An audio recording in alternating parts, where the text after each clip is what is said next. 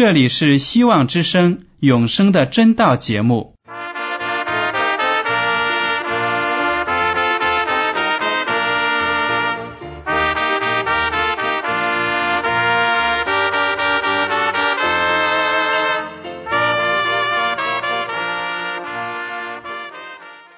亲爱的听众朋友们，你们好，我是艾德，很高兴今天能和你们在永生的真道这个栏目中见面。耶稣说：“听上帝的话语，并且遵守的人是最有福气的。”所以，艾德现在能够通过电波和你们分享上帝的教导，感到十分快乐。我也希望众位弟兄姐妹。还有那些正在寻求真道的朋友们，也能够珍惜这段时光。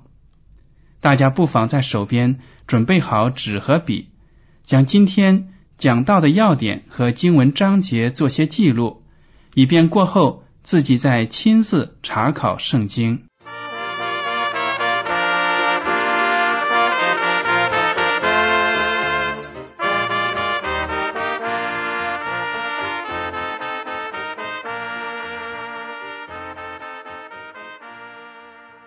听众朋友们，今天我要跟你们分享的题目是“给傻子预备的福音”。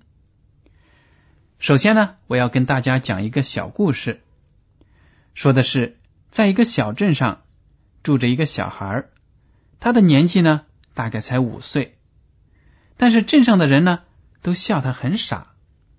为什么呢？因为据说，当有人拿着两块硬币，一块是五毛钱，一块是两毛钱。让这个小孩挑选的时候呢，他总是捡两毛钱的那一块。于是呢，有很多的大人在无聊的时候就逗他玩他们总是拿出两块面额不同的硬币让他挑选，而这个小孩呢，也总是毫不例外的挑选较小面额的那块硬币。众人就会哈哈大笑一番，四散而去。好长的时间。这个小孩子都是以这种傻的行为出名了。他的妈妈知道之后呢，就很不开心。于是有一天就开导他说：“孩子，我看你在别的事情上也不那么笨吗？为什么大钱小钱分不清呢？你不知道五毛钱要比两毛钱多吗？”你猜怎么着？这个小孩子扬起脸看着妈妈说：“妈妈。”我当然知道两毛钱没有五毛钱多，可是如果我老是挑选五毛钱的硬币，以后谁会来逗我呢？听了这样的故事，不知道听众朋友们有什么感想呢？您觉得这个小孩到底是笨呢，还是聪明呢？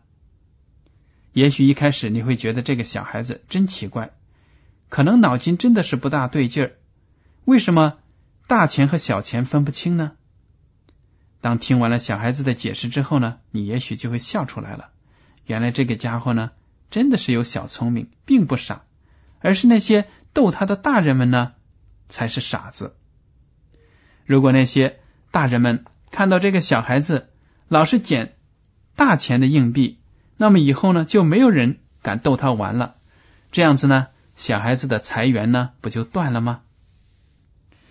是的，这个世界上呢。有很多的人和事，在众人的眼里，他们都是很傻的。但是如果世人明白了这些傻人和傻事的秘密之后呢，就会惊叹：“哎呀，原来自己才是傻子。”我们基督徒就常常被世人看成是傻子，信耶稣的人常常会遭到别人的讥笑。大家可以回想一下，自己在成为基督徒之前，有没有对信耶稣的人？感到瞧不起呢？现在你接受了耶稣，这位不信的人有什么反应呢？当你为了亲近主、爱主、坚持守安息日，被学校或者公司开除的时候，有没有人对你的选择、对你的做法表示惋惜、不理解，甚至是讥讽和仇恨呢？我想肯定是有的。我们基督徒是世人眼里的傻子。然而呢，我要说的是，正是我们这群傻子，才是上帝眼中最可爱的人。世界上有很多很多自以为很聪明的人，不知道你有没有这样的朋友？当跟别人聚在一起的时候呢，就会夸夸其谈，说自己赚了多少的钱，多么的有钱，然后呢，又说自己买的汽车多么好，盖的房子呢多么气派。我记得中国在上个世纪八十年代初开放的时候呢，那些善于钻营投机的人、爱倒腾的人呢，都往往发了一笔不小的财，而他们身旁的人。对他们则是羡慕不已，称这些人是能人，因为他们很能干。后来呢，国家的发展经济势头是越来越猛，社会上就出现了这样一句顺口溜，说是十亿人民九亿商，还有一亿待开张。这句话呢，虽然讲的夸张了一点，但呢，也不算是言过其实。中国人真的是把眼光聚焦在了金钱上。谁要是能快速的发家致富，那么谁就是聪明人。这样的社会风气在短短的二十多年里，为中国造就了一大批所谓的聪明人。这样的聪明人，他们都有什么样惊人的表现呢？其实你看一看呢，就会为他们的行动感到非常的难过。这些所谓的聪明人。不专心钻研怎么样把自己的产品质量提高上去，而是呢一门心思的伪造、假冒伪劣产品。这些伪劣产品充斥着市场的每个角落，严重的影响了人民的身心健康和正常的生活。甚至呢，这些产品已经发行到了海外的很多市场，给中国的生产工业呢造成了很不好的影响。在学术界，这些聪明人不学武术，却剽窃别人的劳动成果，通过欺骗和拍马溜须，拿到一顶博士帽、一张假文凭，招摇过市。而在一些政府的机构里呢，这些聪明人以权谋私、行贿受贿，拿着国家的财产中饱私囊，对劳动人民的困苦呢不闻不问。这些就是所谓的聪明人的行径。这些聪明人呢，他们是不愿意追求真理的，因为他们觉得宁肯听谎话，比听真话更实在。他们追求的虚谎呢，比真理更要多。这些聪明人也只看到了此生的局限性，所以在百忙之中也不忘追求一些精神上的寄托，烧香拜佛、求签问卦、招神弄鬼。所有的神呢，都拜到了，该磕的头也磕了。今天去练这个功，明天去练那个功，以为这样子呢，就会离天堂近了许多，以为这样子就会比别人开悟了许多。然而，我们基督徒所认识的上帝，却不是用这些世上的聪明做法来吸引我们归向他。上帝用了那被众人讥笑、唾骂的十字架。来挽救我们这些愚笨的人，不合潮流的人。在格林多前书第一章十八到二十一节，保罗呢就这样写道：“因为十字架的道理，在那灭亡的人为愚拙，在我们得救的人却为上帝的大能。就如经上所记，我要灭绝智慧人的智慧，废弃聪明人的聪明。”智慧人在哪里？文士在哪里？这世上的辨识在哪里？上帝岂不是叫这世上的智慧变成愚拙吗？世人凭自己的智慧，既不认识上帝，上帝就乐意用人所当作愚拙的道理拯救那些信的人。这就是上帝的智慧了。这段经文总体的意思就是说呢，十字架的道理在世人的眼里。看来呢，不值一提，不值得一信。但是，正是这个简简单单的道理，能够将世界上所有的罪人都拯救出来。上帝的聪明就体现在这里，他并没有用其他的神迹，或者呢历史上赫赫有名的人物来拯救人类。我们常说时代造英雄，很多社会呢和文化都赞同精英治国，以为呢这个历史就是那些精英人物创造的，而且呢一个国家的发达，还有它的社会的进步，都是靠那些精英来维持的。这种认识呢，是完全不正确的。我们知道，上帝创造了我们人类，而且呢，给我们生命，是上帝管理着我们。有一些人背弃了上帝之后呢，就不认识到上帝的智慧，自己以为人类有一套管理自己的方法。但是圣经说了，智慧人在哪里？文士在哪里？这世上的辨识在哪里？上帝呢？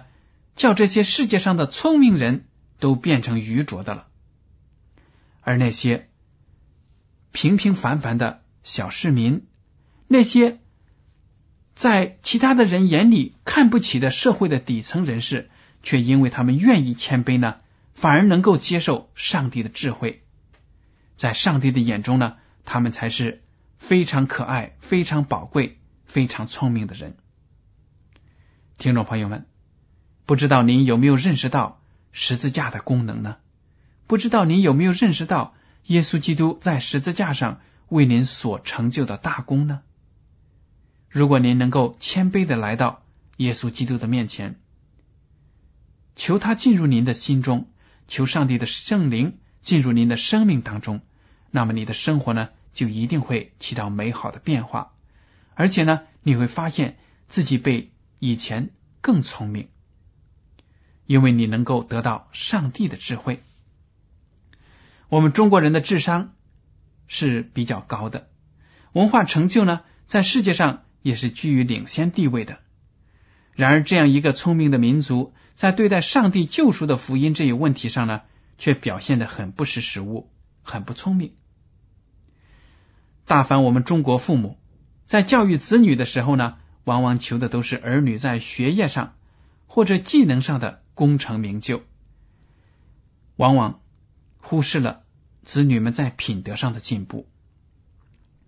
可怜的小孩子们，小小的年纪就被期待着要成为一个全方面的天才。看一看那些学生，一下课呢就要去课外辅导，不是补习英文。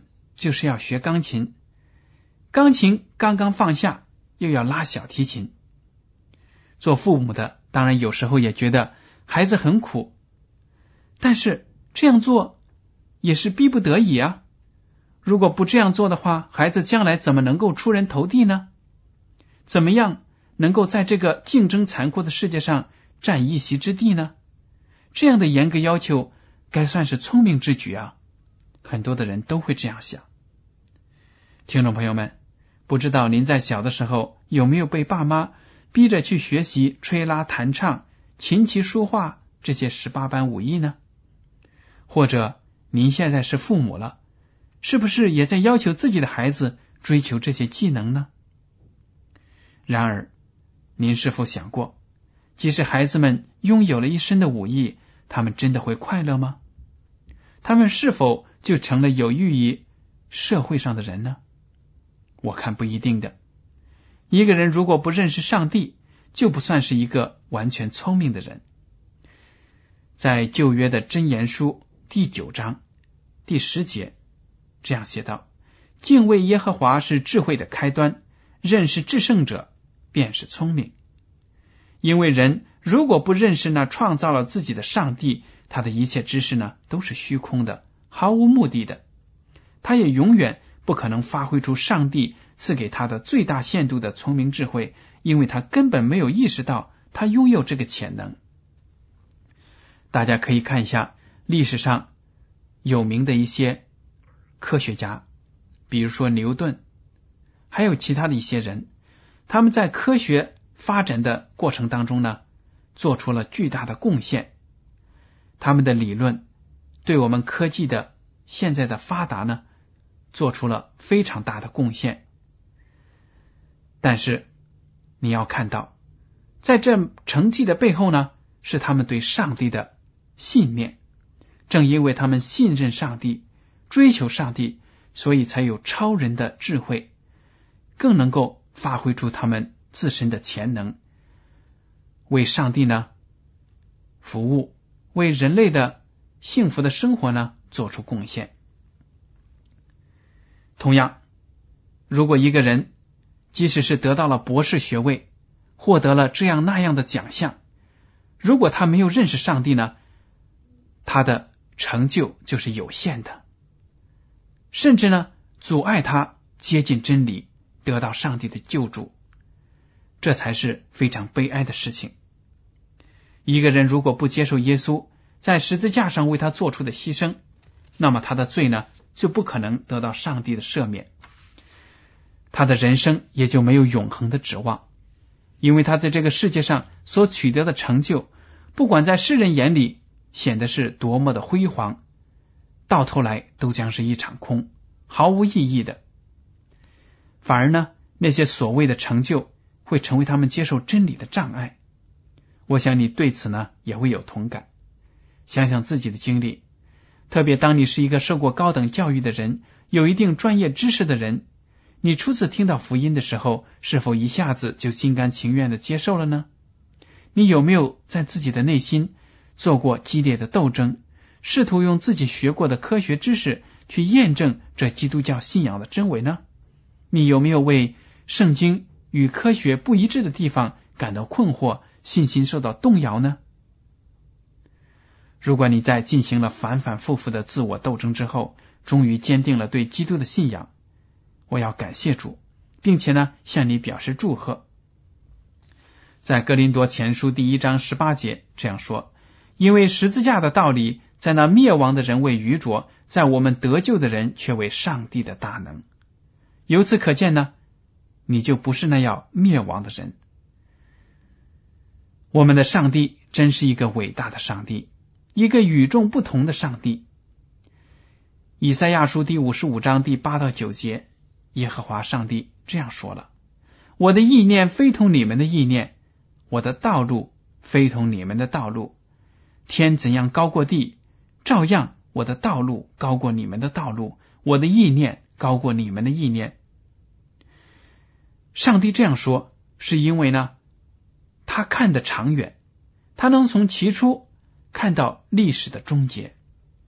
时间对上帝来说呢，是没有多大意义的，因为它是永永远远存在的。上帝的思维方式呢？跟我们这些世人也不一样。很多的世人以为进天国是极其困难的，那么美好的地方，如果自己不努力的奋斗，怎么去得了呢？他们在心里这样问。但是我们的上帝却给我们开辟了一条通往天国的道路，那就是通过耶稣基督来到他的跟前。只要我们能够接受耶稣基督在这个世界上。为我们所遭受的苦难，在十字架上所做出的牺牲，那么我们将来呢，就有机会进入天国，享受上帝所预备的永生。我们再看看世界上的其他那些宗教，无不是叫人用行善的方式来为自己铺一条上天堂的道路。有的宗教呢，促使信徒对自己的身体百般的折磨。不是绝食，就是要隐居，以为这样子呢就能脱离尘世，取悦神明。然而，凭着这样愚昧的行为，修行的人却被其他的世人尊为大师，甚至被人魔礼顶拜。这是非常令人痛心的事件，因为这些所谓的大师呢，都是平平凡凡的人，也是罪人。他们没有接受主耶稣，没有得到上帝的宽恕。他也是罪人，为何得到人的敬拜呢？这就显出罪人的愚昧。而我们信耶稣基督的人，凭着上帝赐下的圣灵，能够看到自己的污秽和罪恶，愿意呢放弃自己的一切徒劳，接受主在十字架上为我们所成就的义。当我们倒空自己内心的骄傲的时候，虚心的追随上帝的时候，却可能呢被罪人骂成是愚笨的、软弱的傻子。但是我们千万不要灰心，应该持守我们的信仰，每天呢追随耶稣基督，一步一步的走向上帝预备给我们得到的永生。在哥林多前书第一章二十六到三十一节这样说：“弟兄们呐，可见你们蒙召的，按着肉体有智慧的不多，有能力的不多，有尊贵的也不多。上帝却拣选了世上愚拙的，叫有智慧的羞愧；又拣选了世上软弱的，叫那强壮的羞愧。上帝也拣选了世上卑贱的、被人厌恶的，以及那无有的。”为要废掉那有的，使一切有血气的，在上帝面前一个也不能自夸。但你们得在基督耶稣里是本乎上帝，上帝又使他成为我们的智慧、公义、圣洁、救赎。如经上所记，夸口的当指着主夸口。这里呢，讲到了在教会里的一个事实，我们大家看一看。每一个真心的信徒呢，在生活当中都是非常谦卑的。很多人呢，在肉体上也没有很多的出人的智慧，长相呢也是普普通通、平平凡凡，甚至呢貌不惊人。但是上帝却拣选了我们，拣选了你和我这些愚笨的、软弱的人，为的是什么呢？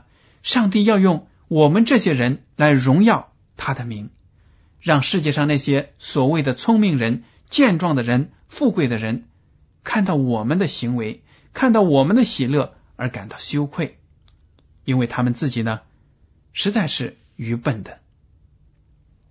这就是上帝与众不同的智慧。我们每一个人，只要是有血气的，都不能在上帝的面前自夸。说：“上帝啊，你看我这个人很好，没有说过错话，没有办过错事。